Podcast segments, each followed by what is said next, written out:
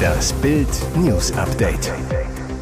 Es ist Sonntag, der 23. Oktober und das sind die Bild meldungen Gaspreisbremse, die bittere Wahrheit für Mieter und viele Eigentümer. Neue SMS-Details zum Flutversagen der Regierung Dreier.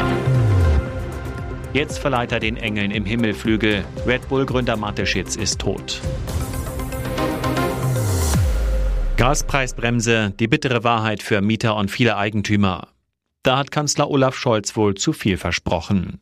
In seiner Regierungserklärung am Donnerstag kündigt er an, dass noch in diesem Winter Entlastungen bei den Gaskunden und Fernwärmebeziehern ankommen werden. Und um schon früher für Entlastungen zu sorgen, kündigt er auch an, dass der Staat die Abschlagszahlung im Dezember übernimmt.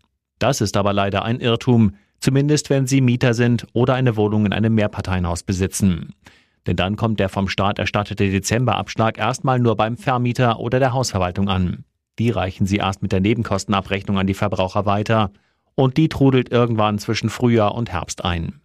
Sachsens Ministerpräsident Michael Kretschmer verlangt in der Bild am Sonntag, dass das schneller gehen muss. Ein schnelles Durchreichen der Abschlagszahlungen lehnt der Verband Haus und Grund aber ab. Präsident Kai Wernicke, wir können nicht staatliches Versagen auffangen und jede spinnerte Idee umsetzen. Es sei schlicht nicht zu schaffen, die Entlastung mit der Dezembermiete umzusetzen. McFit-Familie abgestürzt, Flugzeugunglück in der Karibik, Mann und Kind tot. Flugdrama um McFit-Gründer Rainer Schaller. Der Fitnessunternehmer und Multimillionär wollte in der Nacht auf Samstag mit seinem Privatjet ins Naturparadies Costa Rica fliegen. Seither sind er und seine Familie verschollen. Wahrscheinlich stürzt der Flieger ins Meer. Außer Schaller waren seine Lebensgefährtin Christiane Schikorski, die Kinder Aaron und Finja ein Mitarbeiter des Millionärs und der Pilot an Bord. Das bestätigte Schallers Unternehmensgruppe RSG auf BAMs Anfrage. Ein bekannter Schallers zu BAMs. Rainer war mit seiner Familie in Mexiko, weil sie derzeit eine Weltreise machen. Der Unglücksflug startete am Freitag. Um 23.23 .23 Uhr deutscher Zeit hoben Schaller und seine Familie in Palenque, Mexiko ab. Sie flogen über Guatemala, El Salvador und Nicaragua zur Karibikküste von Costa Rica. Um 1.14 Uhr gibt es plötzlich Probleme. Die Maschine verlässt ihre Reiseflughöhe. Um 1.54 Uhr ist sie nur noch bei 69 Metern über dem Meeresspiegel, dann reißt der Kontakt ab. Die Maschine verschwindet vom Radar, stürzt wohl ins Meer. Ein Erkundungsflugzeug hat inzwischen Teile eines Rumpfes gefunden. Außerdem wurden ein Mann und ein Kind tot aus dem Meer geborgen. Ich brauche ein paar Sätze des Mitgefühls. Neue SMS-Details zum Flutversagen der Regierung Dreier. Die rheinland-pfälzische Ministerpräsidentin Malu Dreyer gerät wegen der Flutkatastrophe im Ahrtal im vorigen Jahr immer stärker unter Druck. Immer neue Details nähren Zweifel an der SPD-Politikerin. Am 8. April sagte sie im Untersuchungsausschuss, am Abend des 14. Juli hatten wir keine Hinweise darauf, wie die Ausmaße dieser Hochwasserkatastrophe sein würden. Fakt ist, im Lagezentrum von Innenminister Roger Levens gingen am Abend dramatische Berichte ein. Schon kurz nach 18 Uhr hätte im Innenministerium klar sein müssen, dass es sich nicht um ein normales Hochwasser handelte. Auf einem Campingplatz in Dorsel trieben Wohnwagen ab. Camper retteten sich auf die Dächer. Im Innenministerium schenkte man dem jedoch wenig Beachtung. Nach 21 Uhr schrieb Dreier mehrere SMS an Levens und engste Mitarbeiter, wollte wissen, ob die damalige Umweltministerin Spiegel informiert sei. Dann schrieb sie Levens, dass man sich morgen um die Lage kümmern wolle, wünschte einen schönen Abend. Dann war sie bis zum Morgen nicht mehr erreichbar. Um 8.16 Uhr simste die Ministerpräsidentin ihren Mitarbeitern dann, ich brauche ein paar Sätze des Mitgefühls, Dankesworte etc.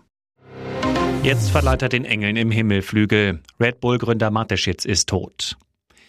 Dietrich Mateschitz, Selfmade-Milliardär, Unternehmer, Sportmäzen und der Vater des Energydrinks Red Bull ist tot.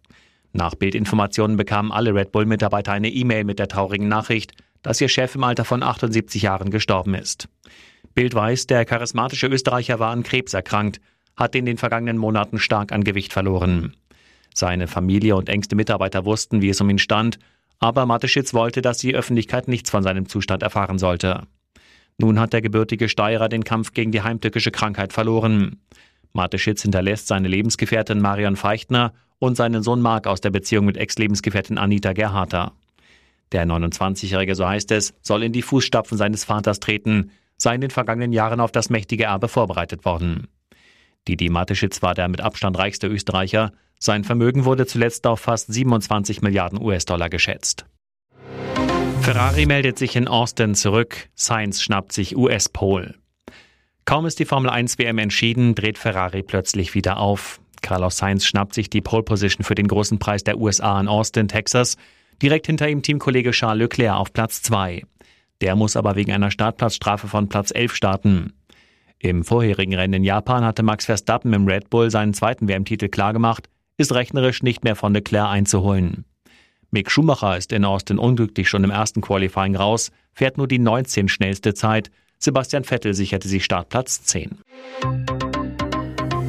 Und jetzt weitere wichtige Meldungen des Tages vom Bild Newsdesk. Sind das die ersten Spuren?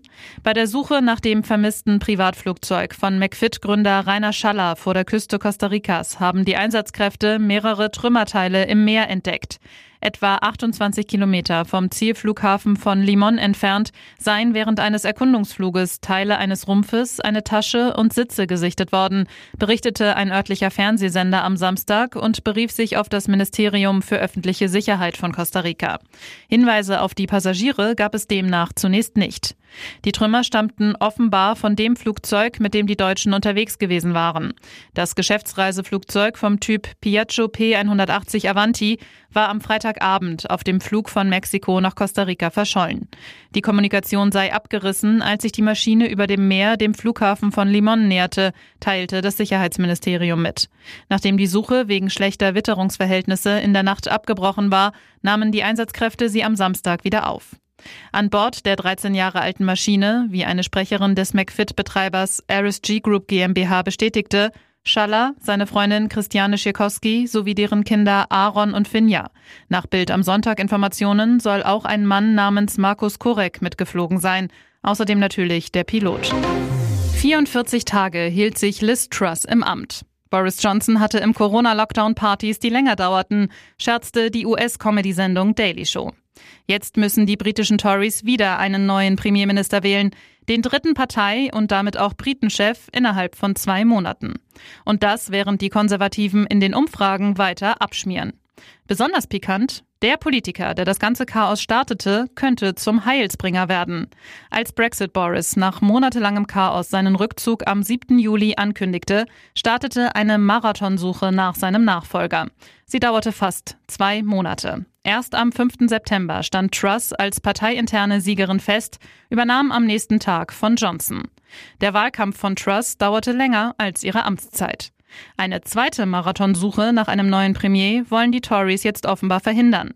Der Wettbewerb um die Führungsrolle ist eindeutig darauf ausgerichtet, das Feld so schnell wie möglich einzuengen. Bis Montag haben die Tory-Abgeordneten Zeit zu kandidieren. Dafür brauchen sie aber mindestens 100 Stimmen von Parteikollegen, um im Rennen zu bleiben. Die Premier Pole Position teilen sich Medienberichten zufolge der ehemalige britische Finanzminister Rishi Sunak und Ex-Premier Boris Johnson. Obwohl beide noch nicht offiziell kandidieren, sollen sie den nötigen 100 Stimmen Rückhalt schon erhalten haben. Diese Trennung wird zum Rosenkrieg. Seit September wird über die Trennung von Giselle Bündchen und Tom Brady gemunkelt. Und von Tag zu Tag werden die Anzeichen für eine bevorstehende Scheidung deutlicher. Sie stattet einem Büro voller Scheidungsanwälte einen Besuch ab, ohne Ehering. Auch er trägt seinen nicht mehr, soll ebenfalls ein ganzes Anwaltsteam um sich scharen. Doch ausgerechnet bei Hollywoods ehemaligem Traumpaar könnte das Liebesaus nun in eine Schlammschlacht ausarten. Eine Quelle verrät nun gegenüber Page Six, die Dinge sind zwischen Tom und Giselle wegen der Anwälte sehr unangenehm. Sie sind bereit für einen Kampf. Immerhin in einem Punkt sollen sich das Model und der Footballer laut Insider schon einig sein. Tom und Giselle streiten sich nicht um die Kinder. Sie wollen beide das gemeinsame Sorgerecht. Aber es wird einige Zeit dauern, ihr immenses Vermögen und ihren Besitz auf der ganzen Welt aufzuteilen. Eigentlich hatte Brady im Februar seine Footballkarriere beendet, um mehr Zeit für seine Familie zu haben. Nur einen Monat später der Rückzug vom Rückzug. Er macht weiter. Seine Frau soll das schwer enttäuscht und das Paar sich darüber so verkracht haben, dass es zur Trennung kam. Für den erfolgsverwöhnten Supersportler wird die Scheidungsschlacht sicher das schwerste Match seines Lebens. Lange Lieferzeiten für Briefe, überlastetes Personal, verloren gegangene Pakete. Deutschland hat ein Postproblem. Laut Bundesnetzagentur gingen in diesem Jahr bereits über 20.000 Beschwerden über die Post ein. Bei Bild meldeten sich mehrere Postzusteller, berichteten von miserablen Arbeitsbedingungen und schlechter Stimmung. Einer der Hauptverantwortlichen, Postchef Frank Appel. Bild macht den Check. Ist der Überbezahlt? Das weltweite Paketgeschäft machte Apple zum Spitzenverdiener der DAX-Konzerne. Mehr als 10 Millionen Euro Jahresgehalt kassierte er im Jahr 2020. Doch bei der Brief- und Paketzustellung hapert es gewaltig. Ist Apple überfordert? In Zeiten von E-Mails und Internet ist das Briefgeschäft rückläufig, wird deshalb für den Konzern immer kostspieliger. Die Zusteller klagen über zu wenig Personal, zu viele Überstunden und zu große Touren. Die Krankenstände liegen im zweistelligen Prozentbereich. Ist Apple überschätzt? Kritiker werfen ihm vor, nur die Aktionäre im Blick zu haben und zu wenig auf die Mitarbeiter zu achten. Der Postchef wird im Mai abgelöst. Es übernimmt Briefe- und Paketvorstand Tobias Mayer. Vielleicht bessert sich die Situation ja dann.